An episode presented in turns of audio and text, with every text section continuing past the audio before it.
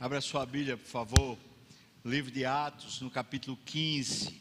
Primeiro concílio que a igreja cristã fez um assunto controverso, um problema eclesiológico, um problema soteriológico, um problema doutrinário que precisava ser resolvido. E, claro, esse texto aponta para nós sobre o zelo, o cuidado também que a liderança deve ter com a igreja, com a vida da igreja, para que ela caminhe pelo caminho bom, caminho que é saudável. Me parece que esse texto trata sobre decisões difíceis, e é, eu quero aplicar esse texto dentro dessa perspectiva, porque aqueles que são investidos de autoridade para decidirem pai e mãe decidirem sobre a vida dos filhos, um empresário, talvez um comerciante, alguém que tem pessoas debaixo dele, ele, ele é responsável. As decisões, às vezes, são muito difíceis. E esse texto nos mostra esse quadro. Os líderes da igreja estão diante de um impasse, uma controvérsia, e eles precisam tomar uma decisão difícil e depois implementar a decisão difícil que eles tomaram. Então, queremos aprender com as Escrituras. Diz assim, a partir do primeiro versículo: Alguns indivíduos que desceram da Judéia ensinavam aos irmãos: se não vos circuncidades segundo o costume de Moisés, não podeis ser salvos tendo havido da parte de Paulo e Barnabé uma contenda com eles e não pequena discussão, resolveram que esses dois e alguns outros dentre eles subissem a Jerusalém aos apóstolos e presbíteros com respeito a esta questão. Enviados, pois, e até certo ponto acompanhados pela igreja, eles atravessaram as províncias da Fenícia e Samaria e narrando a conversão dos gentios, causaram uma grande alegria a todos os irmãos. Tendo eles chegado a Jerusalém, eles foram bem recebidos pela igreja, pelos apóstolos, pelos presbíteros, e relataram tudo o que Deus fizera com eles. E surgiram-se, entretanto, alguns da seita dos fariseus que haviam crido estavam agora na igreja. E então eles diziam: é necessário circuncidar os gentios e determinar-lhes que observem, obedeçam a lei de Moisés. Então, se reuniram ali os apóstolos e presbíteros para examinar a questão. Exatamente essa reunião aqui é o primeiro concílio da igreja, o concílio de Jerusalém. Versículo 7 havendo um grande debate, então Pedro tomou a palavra e lhes disse: Irmãos, vós sabeis que desde há muito Deus me escolheu dentre vós para que, por meu intermédio, ouvissem os gentios a palavra do Evangelho e crescem. Ora, Deus que conhece os corações, lhes deu testemunho, concedendo o Espírito Santo a eles, como também a nós nos concedera e não estabeleceu distinção alguma entre nós e eles, purificando-lhes pela fé o coração. Agora, pois, por que tentais a Deus, pondo sobre a serviço dos discípulos gentios um jugo que nem nossos pais puderam suportar e nem nós?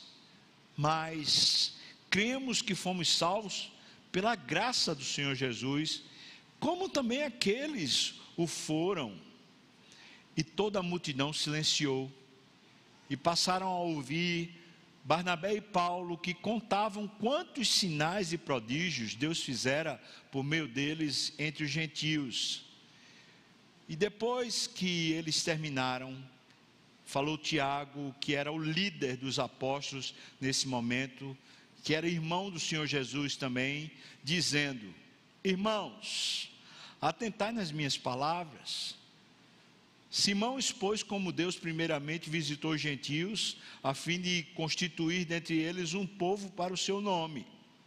e conferem com isso as palavras dos profetas, como está escrito: cumpridas essas coisas, voltarei e reedificarei o tabernáculo caído de Davi, e levantando-o de suas ruínas, restaurá-lo-ei, para que os demais homens busquem o Senhor, e também todos os gentios sobre os quais tem sido invocado o meu nome, diz o Senhor, que faz essas coisas conhecidas desde os séculos. Pelo que julgo eu, nós não devemos perturbar aqueles que dentre os gentios se convertem a Deus, mas escrever-lhes que se abstenham das contaminações dos ídolos, bem como das relações sexuais ilícitas, da carne de animais sufocados e do sangue. Porque Moisés tem em cada cidade, desde os tempos antigos, os que pregam nas sinagogas, onde é lido a lei de Moisés todos os sábados. Então, pareceu bem aos apóstolos e aos presbíteros, com toda a igreja, tendo elegido homens dentre eles, enviá-los juntamente com Paulo e Barnabé a Antioquia. E aí foram Judas, chamado Barsabás, e Silas. Judas e Silas eram homens notáveis entre os irmãos, escrevendo por mão deles o seguinte: os irmãos, tanto os apóstolos como os presbíteros, aos irmãos dentre os gentios em Antioquia, Síria e Cilícia, saudações. Visto sabermos que alguns que saíram de entre nós, sem nenhuma autorização, vos têm perturbado com palavras, transtornando a vossa alma, pareceu-nos bem chegados a um pleno acordo, eleger alguns homens e enviá-los a vós outros com os nossos Barnabé e Paulo. Homens estes que têm exposto a vida pelo nome do Senhor Jesus Cristo. Enviamos, portanto, Judas e Silas, os quais pessoalmente vos dirão também estas coisas. Pois pareceu bem ao Espírito Santo e também a nós não vos impor maior encargo além dessas coisas que são essenciais. Quais são elas? Que vos abstenhais das coisas sacrificadas aos ídolos, bem como do sangue, da carne de animais sufocados e também das relações sexuais ilícitas. Destas coisas fareis bem se vos guardardes. Saúde. Os que foram enviados desceram logo para Antioquia e tendo reunido a comunidade, entregaram a epístola. E quando a leram, sobremaneira se alegraram pelo conforto recebido. Judas e Silas, que eram também profetas, consolaram os irmãos com muitos conselhos e os fortaleceram. Tendo se demorado ali por algum tempo, os irmãos os deixaram voltar em paz aos que os enviaram mas pareceu bem a Silas permanecer ali. Paulo e Barnabé demoraram-se em Antioquia, ensinando e pregando com muitos outros, outros professores, outros mestres, a palavra do Senhor. Vamos orar, irmãos. Senhor, abre o nosso entendimento, não só para entender a história, mas para entender a lição dessa história. Fala com o nosso coração tem misericórdia de nós, Senhor. Tem misericórdia de mim. No nome de Jesus. Amém, Senhor Deus. Amém. Martinho Lutero, você sabe disso. Ele é o protagonista, por assim dizer, da reforma. Essa chamada reforma protestante. Naquele tempo, a igreja única, chamada católica, porque era única, aquela igreja estava passando por uma fase muito difícil Haviam fiéis dentro da igreja, homens piedosos, homens santos, homens que viviam de verdade para Deus, mas também tinha muito engodo dentro da igreja. Havia uma série de ritos e processos que eram contrários à palavra. Além disso, também havia uma aliança entre a igreja e o Estado, que é um pecado. A igreja estava diretamente ligada ali aos, aos monarcas, aos reis e isso era um problema. Além disso, a igreja tinha se acostumado com o luxo, com a riqueza, com o status, e também muita imoralidade nos porões da igreja. Tudo isso fazia com que a igreja estivesse passando quase por uma UTI, uma UTI espiritual. E foi por causa disso que muitas pessoas começaram a, a se colocar meio que levantando a voz, não contra a igreja, mas a favor da igreja, para que houvesse uma mudança de vida dentro da igreja. São chamados pré-reformadores. Quero citar alguns, John Huss, por exemplo, um homem de Deus que pregava a palavra de Deus, mas que terminou sendo queimado vivo, porque não era suportável a palavra de Deus sendo dita por ele. Jerônimo Savanarola era um pároco, um, padre que tinha o dom, uma eloquência, era um homem prodigioso na, na, na sua maneira de falar, e começou a estudar a Bíblia nos porões dos monastérios e começou a descobrir riquezas e tesouros da Bíblia. E na sua paróquia ele começou a pregar a Bíblia, expor a Bíblia na língua vernacular, coisa que não era comum, porque se usava o latim.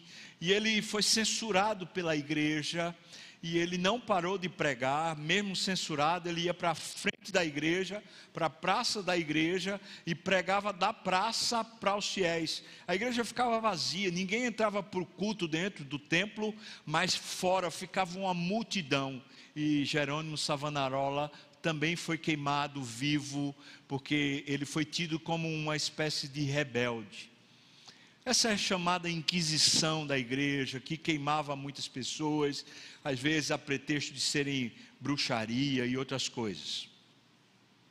Quando Martinho Lutero, então, escreve as 95 teses, chamando a comunidade, a sociedade, inclusive a igreja, para debater a respeito da justificação pela fé, por causa do entendimento que vinha ao seu coração à medida que ele estudava Romanos, então, Martinho Lutero protagoniza uma espécie de rompimento. Alguém pode perguntar, essa era, era a intenção de Lutero? E a resposta que a maioria vai dizer, não, não era. Martinho Lutero aparentemente não estava querendo romper. Aparentemente, o colocar a, as, as teses na porta lá para que fosse conversado, ele estava querendo chamar a igreja à razão, à luz mas terminou rompendo. Ele foi favorecido até certo ponto também pela política e terminou uma igreja nova surgindo, a chamada Igreja Reformada. E depois desse rompimento, algumas outras pessoas que já vinham estudando as Escrituras também começaram a romper. E todos eles ficaram dentro de uma espécie de cinturão de três homens, que eu vou chamar aqui os principais Agora, por favor, entenda que isso aqui é a grosso modo. Nós vamos falar de Zwinglio, ali na região da Suíça. Nós vamos falar do Martinho Lutero, na região da Alemanha. E nós vamos falar de Calvino, na região da França. Esses três homens, eles se, eles se tornam os, os grandes mentores da reforma. Eles estavam tentando trazer de volta a palavra a verdade. E terminou isso causando um rompimento. Depois veio a contra-reforma da Igreja Católica, para que algumas coisas fossem revistas pela Igreja, a fim de que ela pudesse ter um culto que fosse pelo menos entendível, que as pessoas pelo menos entendessem o que era vivido dentro da Igreja. E a língua vernacular foi, veio a ser a língua do culto. Essas coisas aconteceram justamente porque não houve consenso quando se discutiu a questão da doutrina, que não é um ponto qualquer. Doutrina é o fundamento da igreja, é a essência da igreja. E a respeito disso, Martinho Lutero tem uma frase que é célebre, que é conhecida: é a paz, se possível, mas a verdade a qualquer preço.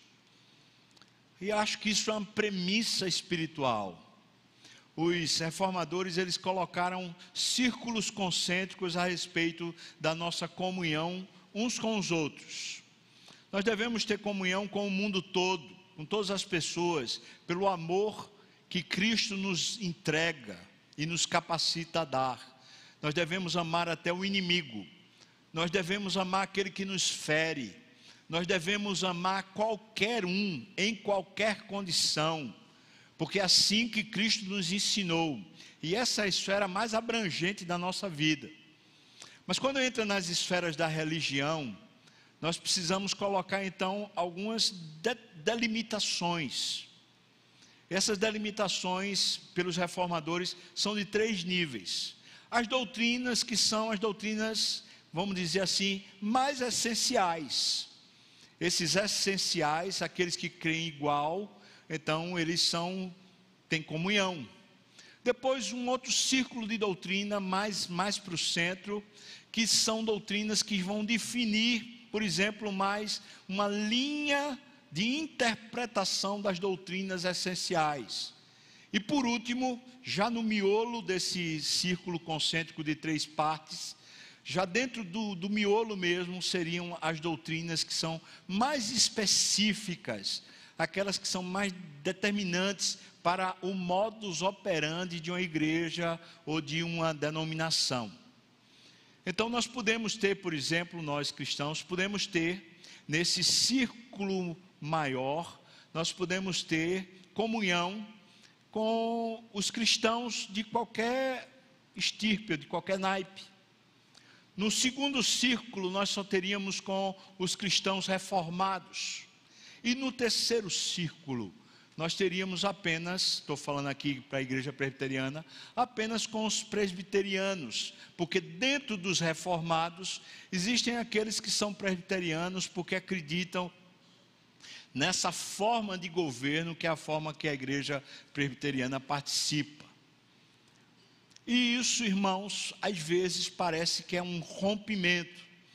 E pode ser um rompimento quando as coisas se tornam intransigentes quando as pessoas que estão na igreja, os líderes, os pastores, ou, ou outros que são líderes da igreja, quando eles ou têm pouca cultura, ou têm pouco amor, ou às vezes têm pouca cultura e pouco amor, e portanto se tornam intransigentes com coisas que eles deveriam ser flexíveis, e às vezes eles precisariam ser intransigentes naquilo que não pode ser flexível é o que Jesus fala a respeito dos fariseus, dizendo que eles coavam, eles coavam mosquitos, mas eles engoliam elefantes. Ou seja, eles tinham rigor com coisas que eram tão pequenas, mas com coisas que eram realmente relevantes e sérias, eles muitas vezes deixavam para lá como se isso não fosse importante. Esse texto que lemos, ele é uma, uma conversa, um concílio, uma reunião da igreja, dos líderes da igreja, por causa de um problema doutrinário que não era um problema qualquer. Que é que estava acontecendo nesse momento aqui? A igreja judaica, que era composta da sinagoga e do templo, nos seus ritos, nos seus ensinos, a igreja judaica é a matriz do cristianismo. Nós herdamos deles todo o Velho Testamento.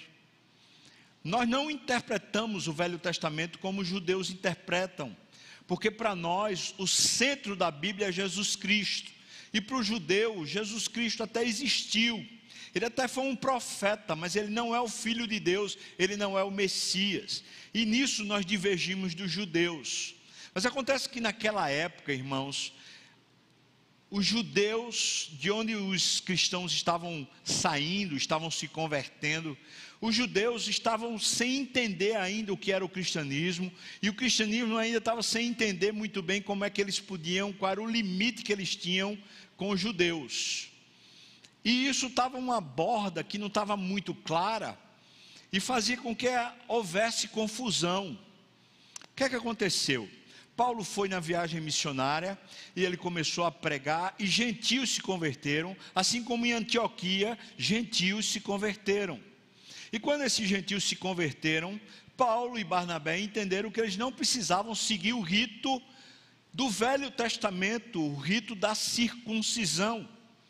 Que eles não precisariam mais seguir esse rito, porque o batismo substituía a circuncisão. Bom, Eles então adotaram isso, mas aí saíram alguns irmãos de lá da Judéia e foram até Antioquia, e chegando lá em Antioquia, eles começaram a pregar, trazendo a Bíblia, o Velho Testamento, o ensino de que os gentios, agora convertidos, precisavam se tornar circuncisos, precisavam se circuncidar.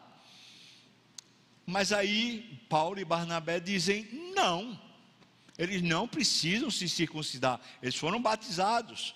Mas aí os que vieram da Judéia falavam: não, eles precisam. Agora, irmãos, vejam só, a gente está falando assim, parece que era uma besteira. Mas esses que vieram da Judéia, eles vêm de uma tradição. Eles estão pegando a Bíblia, estão usando o fundamento da Bíblia. Esses, muitos deles são doutos, não são qualquer pessoa, não é qualquer um que veio falar. Muitos deles eram mestres, e eles estão em Antioquia falando: vocês agora precisam dar o próximo passo, e o próximo passo é a circuncisão. Essa confusão, diz o texto para nós, que foi tão grande que houve uma contenda. Veja aí o que diz o versículo 2: diz, ah, houve uma contenda e não uma pequena discussão, houve uma briga entre eles por causa desses costumes de Moisés. E aí o versículo 4 diz que em Jerusalém, entretanto, a seita dos fariseus, que muitos dos fariseus haviam se convertido ao, ao, cristianismo, eles estavam fazendo a mesma questão que estava acontecendo em Antioquia. Então veja o seguinte: essa doutrina da circuncisão para a salvação está começando a querer entrar na igreja. E ela vai querendo entrar por Antioquia e querendo entrar por Jerusalém. Em Jerusalém estão os apóstolos. Em Antioquia está Paulo e Barnabé. Quando Paulo e Barnabé são tomados, né, por essas questões, eles dizem vamos até Jerusalém, mas quando chegam em Jerusalém, a mesma questão que estava acontecendo em Antioquia está acontecendo lá. E é muito interessante é, o texto no versículo 4 dizer que eram os, os fariseus, sabe por quê? Desculpa, versículo 5.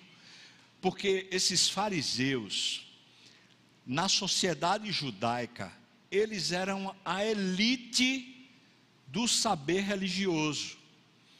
Eram os mais capazes e também eram o modelo. Então, se os fariseus estão falando, você imagina um judeu que se converteu e agora ele está na igreja, e aí chega um fariseu que se converteu, diz: Não, eu me converti, mas rapaz, todo gentil precisa ser circuncidado. O que é que acontece? Os mais leigos começavam a falar: É verdade, é verdade. Isso começou a haver uma cisão dentro da igreja. Um grupo diz precisa, o outro grupo diz não precisa, precisa, não precisa. Então, é, é, surge a necessidade desse primeiro concílio. Nesse primeiro concílio, quem está participando? O papel da liderança aqui é muito importante. São os apóstolos e os presbíteros, que são os pastores. Os apóstolos são eles que estão fundando a doutrina apostólica.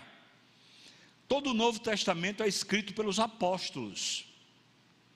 Então, eles são aqueles que estão definindo a doutrina a partir de Jesus, não a partir da cabeça deles, mas são eles. E os apóstolos, quando estão reunidos lá dentro dessa celeuma, você vê três falas que acontecem. A primeira fala é de Pedro. Pedro diz: Olha, aconteceu comigo uma experiência. Deus me separou para pregar aos gentios a fim de que eles crescem. E Deus não fez distinção. Quando eu cheguei lá para pregar para os gentios e eles se converteram, o Espírito Santo caiu sobre eles igual como tinha caído conosco, os judeus. Então os gentios não precisam desse, dessa circuncisão. É fato isso, eu posso falar isso porque Deus, Deus me chamou para isso. Depois de, de Pedro falar isso, então Paulo e Barnabé falam o seguinte: Pedro, o que você viveu, nós vivemos também. Enquanto nós estávamos passando por esse mundo gentil, desde Antioquia, subindo ali pela Turquia, indo para Chipre, enquanto a gente estava nesse mundo gentil, os que iam se convertendo recebiam o Espírito Santo, e eles eram nova criatura, eles não precisaram de circuncisão. É, é verdade, nós vimos sinais e prodígios acontecendo lá. Então estão agora dentro do concílio duas autoridades ou, ou mais falando a mesma língua. Quem está falando? Pedro. Pedro, certamente, um dos principais apóstolos, um dos esteios da igreja, uma das garantias da igreja era Pedro. E Pedro está dizendo: Olha, Deus me chamou para isso, então só se, eu, só se eu errei, né? Porque foi Deus que me chamou para isso. Depois Paulo e Barnabé. E aqui eu quero citar especialmente Paulo. O apóstolo Paulo, irmãos, não era um menino, não. O apóstolo Paulo foi alguém que foi ensinado pelo próprio Senhor Jesus depois da sua conversão. Ele passou um período no deserto, no deserto da Arábia. A gente não sabe dizer quanto tempo foi, alguns falam três anos pelo menos. Que ele passou face a face com Jesus. E Jesus ensinou a Paulo as escrituras todas que ele já conhecia, segundo a versão do judaísmo, e agora ele conhecia, segundo Jesus Cristo. Então nós estamos diante de duas autoridades gigantescas, Pedro e Paulo. Mas não basta. O líder dos apóstolos, o apóstolo Tiago, o irmão de Jesus, meu irmão, porque na verdade ele é filho de Maria, mas ele não é filho do Espírito Santo, ele é filho só de Maria. Então, esse irmão de Jesus, o Tiago, ele toma a palavra e ele fala: Olha, concorre com isso, o que está escrito em Amós. Os profetas predisseram, predisseram que, de fato, o tabernáculo de Davi seria reerguido e que os gentios viriam ao tabernáculo de Davi para adorarem a Deus. Portanto, o que Pedro está falando e o que o Paulo está falando, a palavra de Deus já tinha profetizado a respeito. Nós estamos vivendo o cumprimento da promessa, é isso que está acontecendo. E quando Tiago fala isso, ele chega a um consenso. Ou seja, todos que estão dentro do, da, daquela reunião chegam a uma conclusão. Qual é a conclusão? Nós vamos mandar um documento para os gentios, as igrejas todas, fazendo as seguintes recomendações. Primeira recomendação que nós vamos fazer é que eles se abstenham da idolatria, de toda forma.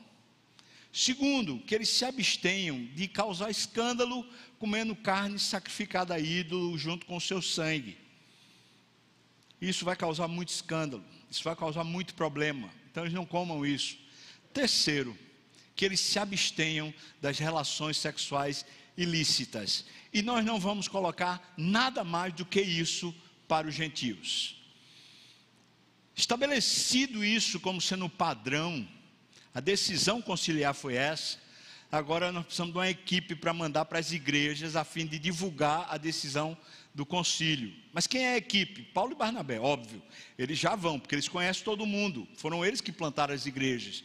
Mas quem mais vai para poder autenticar o que Paulo e Barnabé estão falando? Aí eles chamam Silas. Silas e Judas, que é Barsabás. Aqui é muito interessante, porque esse Silas, irmão, é um homem formidável. Esse cara vem a ser, na, na segunda viagem missionária, ele vem a ser uma espécie de mentor espiritual de Paulo. Ele era mais velho, muito piedoso, um homem muito piedoso, um homem santo, de um temperamento fácil, um homem que tinha uma capacidade gigantesca. Veja que o texto diz que ele era profeta, uma capacidade gigantesca de interpretação das Escrituras, colocando as Escrituras dentro do contexto da vida. Não aquela interpretação que é uma interpretação teórica, acadêmica, mas a interpretação que desce da academia para a vida, para o dia a dia. Mas aí o texto diz para nós que eles escolheram Judas e Silas, que eram homens notáveis. E diz porque eles eram notáveis. Eles eram notáveis porque eles arriscavam a própria vida por amor ao Senhor Jesus. Ou seja, o que é que os tornava notável? Era por causa da eloquência, ou era por causa da riqueza que eles tinham, ou era por causa da beleza que eles tinham, ou porque eles eram, por exemplo, tocavam muito bem, ou tinham algum tipo de talento especial. Não. Eles eram notáveis porque eram homens desprendidos de si mesmo, altamente comprometidos com o Senhor, a tal ponto de darem a sua vida. Eles estiveram a um pinguinho de morrer, é isso que o texto diz. Vocês foram livrados da morte, como Paulo também, na primeira viagem, quando ele foi apedrejado e foi tido como morto, ou seja, o grupo que vai é de homem, são de homens que na verdade eles não têm medo de morrer pelo Senhor Jesus. Pelo contrário, eles estão prontos para dar a vida pelo Senhor Jesus e por isso eles são notáveis. Esse grupo vai para as igrejas, à medida que eles vão passando pelas igrejas, eles vão contando qual foi o parecer do concílio, e, o, e isso vai animando a todos, vai fortalecendo a todos.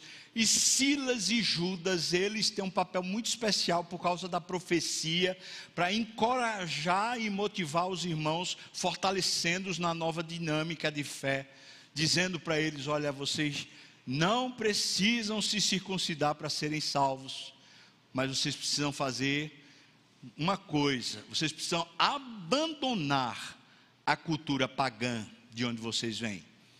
Essa cultura pagã, falar um pouquinho sobre isso, era uma cultura de oferecer aos ídolos sacrifícios. Esses sacrifícios eram oferecidos de algumas formas. Uma delas eram animais que eram oferecidos, oferendas, como se fosse uma galinha que era cortada junto com um xerém, aquele negócio lá que você sabe como é. Um negócio daquele lá era feito para os deuses, para os espíritos. Mas também podia ser uma outra, uma outra forma. Qual era outra forma de se cultuar os deuses no paganismo? Era através de festas orgásticas. Você ia para o culto, quem estava lá no culto eram as sacerdotisas daquele Deus, daquela divindade, e aquelas sacerdotisas estavam lá para lhe satisfazer sexualmente. E essa orgia era o culto, era ali que você entregava a, aquela divindade alguma coisa, se entregando a ela através da sacerdotisa que estava lá, as sacerdotisas cultuais. Portanto, naquela sociedade, o paganismo tinha a ver com essas, basicamente com essas duas coisas: relações sexuais ilícitas, sem nenhuma moralidade, e a outra coisa era essa coisa de, de sacrificar animais, e aquele sacrifício ali depois servia como um alimento, e é interessante porque na maioria das cidades, quando um animal era muito grande, por exemplo, você sacrificava um boi, vamos supor, ou um porco, que era mais o costume deles, sacrificar um porco. Você sacrificava um porco naturalmente, vai estragar, você não vai conseguir comer o porco todo, você e sua família. Então você tirava uma parte, levava para sua família, o restante da carne do porco você levava para o mercado público e no mercado público alguém comprava de você para vender às outras pessoas. Por isso, quando você ia para o mercado comprar carne naquela época, muitas das carnes que estavam lá eram carnes sacrificadas a ídolos. Nem todas, mas algumas, ou certamente a maioria, eram carnes sacrificadas a ídolos.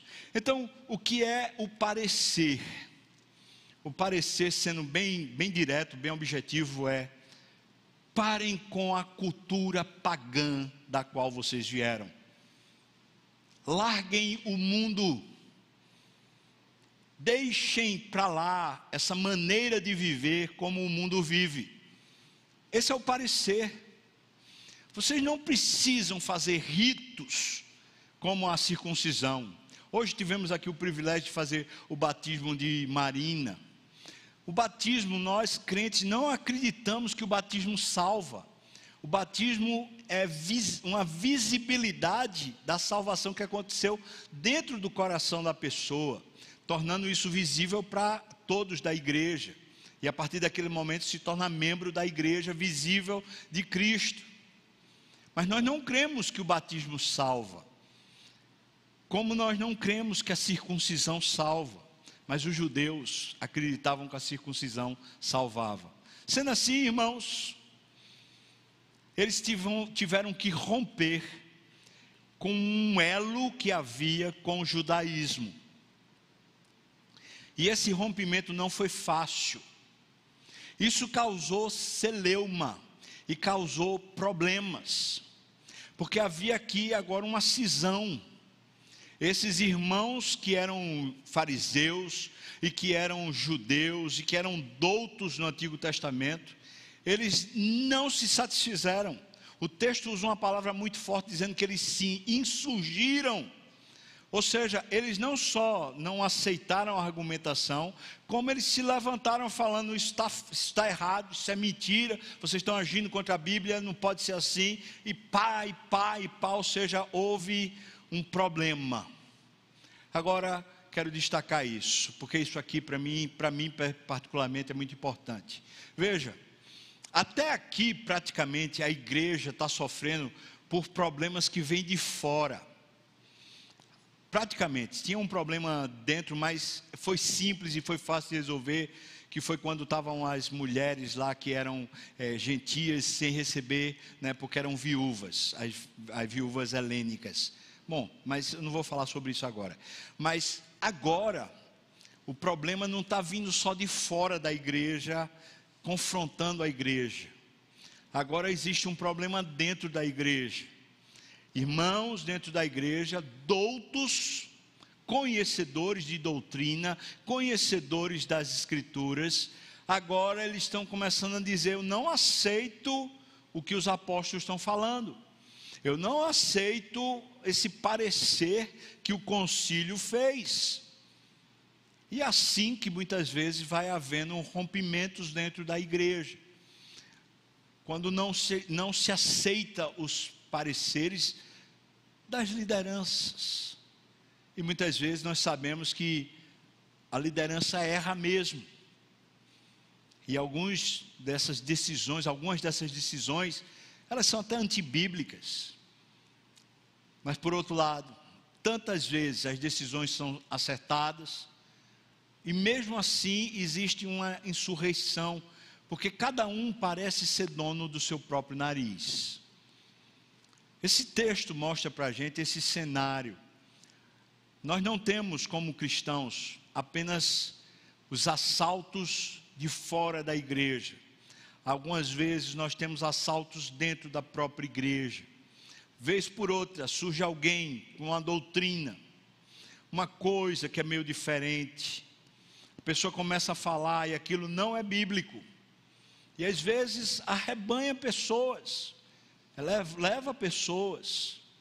Outras vezes nós temos pastores que foram tempos atrás, luzes, falavam a palavra de Deus e abençoavam o Brasil todo, mas eles de alguma maneira se perverteram. Eles largaram a luz do Evangelho para a luz da sua própria alma, a luz da sua própria cabeça iluminados pelo seu próprio entendimento e pela sua própria inteligência, eles começaram a jogar para fora uma série de esgoto, uma série de coisas ruins. E é óbvio que isso vai causando transtornos e problemas dentro da igreja. Você que é líder, não só na igreja, mas você que é líder em qualquer lugar, talvez pudesse usar o princípio que foi usado aqui para as suas decisões, para você pensar a respeito da caminhada com Deus. Primeira coisa, primeira coisa para fundamentar a sua decisão. Pedro diz: Eu fui vocacionado por Deus, por isso eu não vou tentar a Deus. Primeira coisa que a gente pode pensar a respeito das nossas decisões, como um padrão espiritual, é: o que é que Deus chamou você para ser? Deus chamou você para ser pai, Deus chamou você para ser mãe, não abra mão. Não abra mão. Essa é uma responsabilidade sua. Faça isso com temor, mas faça isso diante de Deus e para abençoar seus filhos. Você foi chamado para ser patrão, ser responsável por alguma área, gerente de alguma coisa. Você foi chamado por Deus, incumbido de alguma tarefa. Esse é o primeiro parâmetro. Pedro fala: Olha, eu fui chamado por Deus. E por causa disso, eu acredito que a gente não deve descartar os gentios ou não deve impor sobre ele um julgo diferente. E aí Pedro usa uma fala muito forte. Ele diz: Vocês não devem tentar ao Senhor. O que me ensina é o seguinte: quando eu sei qual é a minha vocação, Deus me chamou, e eu estou indo contra a minha vocação, ao que Deus me chamou, eu estou tentando ao Senhor, isso não é bom eu não deveria fazer isso conforme a palavra de Pedro. Segunda coisa que é princípio aqui. Observe muito bem o que Deus está fazendo. Paulo e Silas, desculpa, Paulo e Barnabé contam aos apóstolos todos os sinais e prodígios que Deus tinha feito com eles. O texto diz isso para nós. Segundo padrão que eu queria ensinar para você, ou ensinar até para mim mesmo, é: observe o Deus que está agindo. Não invente de ser protagonista. Você tem uma decisão difícil para tomar. Você está meio em névoa, não sabe que decisão tomar. Observe o que Deus está fazendo. Por isso, quando no Salmo 11 fala que os fundamentos rompidos, o que é que o justo pode fazer? A primeira coisa que o salmista diz é: O Senhor está no seu santo templo e ele está sentado no trono. Deus está trabalhando, irmãos. Deus ainda é Senhor. Deus ainda é dono da história. Deus sabe o rumo que as coisas devem acontecer. E Deus é bom. Amém, irmão? Deus é bom. Então, observe, às vezes nós, crentes, especialmente presbiterianos, nós somos meio cegos para entender o que é que Deus está fazendo na nossa vida. Deus trabalha naquilo que nós gostamos. Ah, eu gosto tanto de fazer isso. Deus, Deus usa isso para trabalhar a gente. Mas Deus também trabalha naquilo que nós não gostamos. Ah, está acontecendo isso no Brasil, eu não aceito, eu não gosto. Tudo bem, você pode protestar, você pode ir para frente de quartel, para onde você quiser, se você não gosta nem aceita. Não está errado você fazer isso. Agora, o que está errado é você ficar sem observar o que Deus está fazendo. Observe e aquiete seu coração. Se você vai protestar contra qualquer coisa, contra qualquer autoridade, você precisa ter luz no seu coração e não trevas. E se você vai como revolta, você vai simplesmente é, obscurecido de entendimento, onde está o caminho de Deus para você? Onde está? E tantas vezes, irmão, nós estamos indignados, não é só a nível de governo, nós às vezes estamos indignados com o pai, com a mãe, estamos indignados com o patrão, indignados com a nossa função, indignados com as coisas que nós estamos vivendo, sem razão alguma nós estamos indignados, só porque nós supomos que temos um merecimento, um direito, uma coisa ou outra que a gente supostamente não ganha. Segunda coisa que a, o texto mostra para a gente é: você vai tomar uma decisão, uma decisão difícil. Observe o que Deus está fazendo. Abra os olhos e peça a Deus, Senhor, me faz ver o que é que o Senhor está fazendo aqui. Me faz ver. Terceira coisa, para padronizar a nossa decisão. Tiago, quando pega a palavra, fala: Bem que Pedro disse, a vocação dele lá, tá, é verdade. Bem que Paulo e Barnabé falaram, é verdade. Deus fez sinais e prodígios, como também fez aqui. Mas aí Tiago acrescenta. E ele fala: concorda com isso a palavra de Deus. Nós precisamos de luz da palavra, irmão. E nós, presbiterianos, temos uma dificuldade muito grande de encaixar a Bíblia nos nossos pés de colocar a, a Bíblia como sendo lâmpada para os pés, luz para o caminho. Eu pergunto para você: será que não tem Bíblia suficiente para você tomar decisões, as mais difíceis que você tem que tomar? Será que Deus não quer falar com você por meio da palavra, para dizer para você, vai por aqui, ou então não vai por aqui? Lá em Isaías, a palavra de Deus diz que o Senhor está bem atrás de nós, está dizendo ao nosso ouvido o tempo todo: o caminho é esse, seguir por Ele. Nós temos um Deus vivo que fala por meio da Sua palavra, e essa palavra ela é aplicável a toda a nossa realidade. Qual a dificuldade que temos? É que às vezes nós nos tornamos teóricos e não práticos. Não estou falando para a gente ser pragmático, mas para a gente ser prático. E por último, a quarta conclusão que eu quero colocar para você. Nas nossas decisões, nós precisamos sempre levar em conta, e talvez como a coisa mais importante, nessa decisão que eu estou tomando, eu estou ajudando as pessoas a caminharem mais próximas de Deus, ou eu estou atrapalhando elas de estarem mais próximas de Deus? Eles falam aqui, a argumentação de Pedro, a argumentação de Tiago é baseada no seguinte: Deus quer alcançar as pessoas, Deus quer salvar pessoas, e nós crentes precisamos tomar decisões práticas do dia a dia, de maneira que ou sejamos usados, ou possamos oportunizar que outros sejam usados para que pessoas sejam salvas. Deus colocou você na universidade para pessoas serem salvas. Deus colocou você no emprego para pessoas serem salvas. Deus colocou você como pai para seus filhos serem salvos. Deus colocou você como filho para os seus pais serem salvos. Deus colocou você em qualquer instância da vida para que a salvação alcance e opere em corações as decisões que vamos tomar. Eu às vezes fico, eu fico assim, queixo caído, eu fico assim, eu fico transtornado às vezes. Eu vejo pais que falam assim: meu filho está indo muito para a igreja, eu vou proibir porque não sei o que lá. Eu falo assim: não, não. Alô, pai, endoidou, endoidou. Proíbe ele de jogar videogame, proíbe ele do, do celular. Mas proibir a igreja. Alô? Você está bem, irmão? Endoidou, foi? Não, ele está muito comprometido com a igreja, não está comprometido com os estudos. Quem disse que é a igreja que está duelando com os estudos? Quanto mais uma pessoa está comprometida com o Senhor, mais ele serve em todas as coisas que ele está lá colocado pelo Senhor.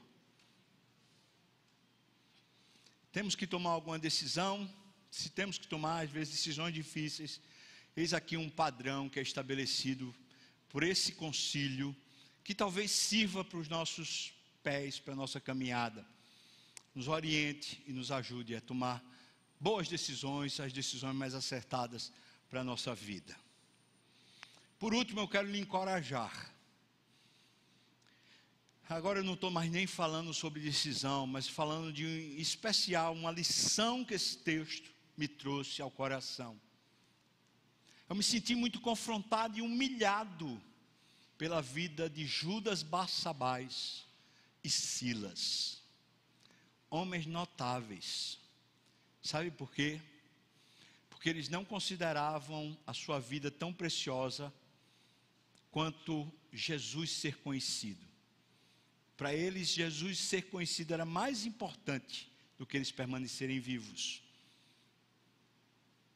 Aqueles homens tinham um comprometimento sério com Jesus.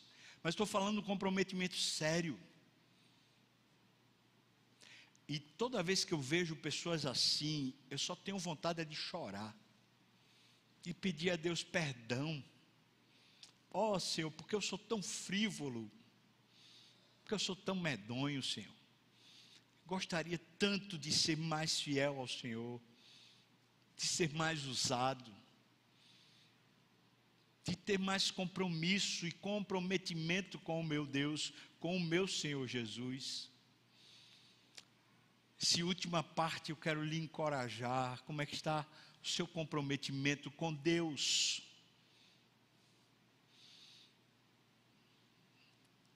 Tudo da sua vida tem sido para Deus. Fechar esse assunto precisa ser lembrado. Por que nós amamos tanto a Deus? Porque quando nós estávamos no pecado, quando nós estávamos desgraçados, perdidos, Deus nos amou tanto, que veio até a cruz, Ele morreu pelos meus pecados, Ele pagou a minha dívida, ele não achou que o sacrifício dele seria alto demais para me ter. Pelo contrário, ele deu a vida por amor a mim. Ele não refugou, mas ele me amou até o fim. E é esse evangelho, esse amor que Deus tem por mim, que é mostrado na cruz, mas que se estende ao meu dia a dia, nesse cuidado da provisão, da inteligência, dos relacionamentos, de tudo mais, Ele cuida de mim. É isso que constrange a gente. Esse amor misturado com a vida chama-se graça. Nós somos salvos pela graça. E é por causa dela, dessa graça e desse amor, que eu me constranjo para dizer: Deus, eu quero estar mais comprometido contigo, Senhor. Eu, eu preciso, eu preciso, porque não cabe em mim, não cabe em mim o amor não cabe, eu preciso. Eu preciso devolver, eu preciso, eu preciso entregar, porque é Ele, Ele merece, porque é Ele, Ele merece todo o meu fôlego, todo o meu respirar, todas as minhas ideias, todas as minhas palavras, toda a minha energia, tudo que eu sou, Ele merece, porque Ele não me deu esforço, Ele foi até a cruz e morreu por mim. Como é que está o seu comprometimento com o Senhor Jesus? Como está? Você é uma mulher notável? Um homem notável? Não por causa do prêmio que você recebeu no trabalho, ou talvez por causa da titulação que você tem, ou porque você é muito conhecido, você é uma pessoa ilustre, não você é notável diante de Deus por causa do compromisso que tem. Vamos orar. Quero convidar você, se você quiser, a dizer para Deus isso: Senhor, eu quero, eu quero me comprometer mais, eu quero amar mais o Senhor, eu quero viver mais essa vida contigo. E se você quer, eu quero convidar você que você fique de pé, eu quero orar com você e orar por você a respeito disso, mas orar especialmente com você, porque eu também estou de pé para dizer isso para Deus. Eu quero, Senhor. Eu quero, quero me gastar e me dar completamente ao Senhor. Amém. Obrigado, Senhor, pela tua palavra. Mais uma vez, quando ela é exposta, ela nos expõe. Estamos agora expostos. E diante de ti, Senhor, nós nos sentimos, por um lado, tão amados que chega a faltar fôlego. Mas por outro, Senhor, nos sentimos tão constrangidos por causa da nossa infidelidade.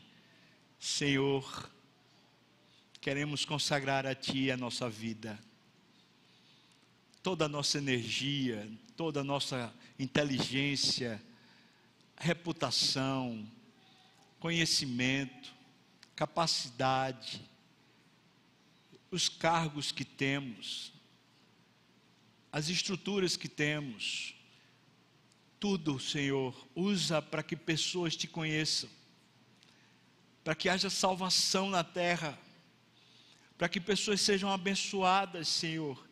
Usa-nos para a tua glória, Deus.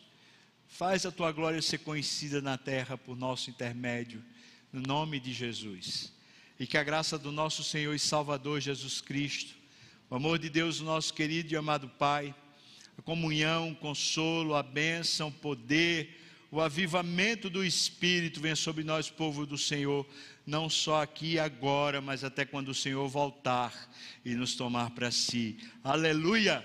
Amém, amém.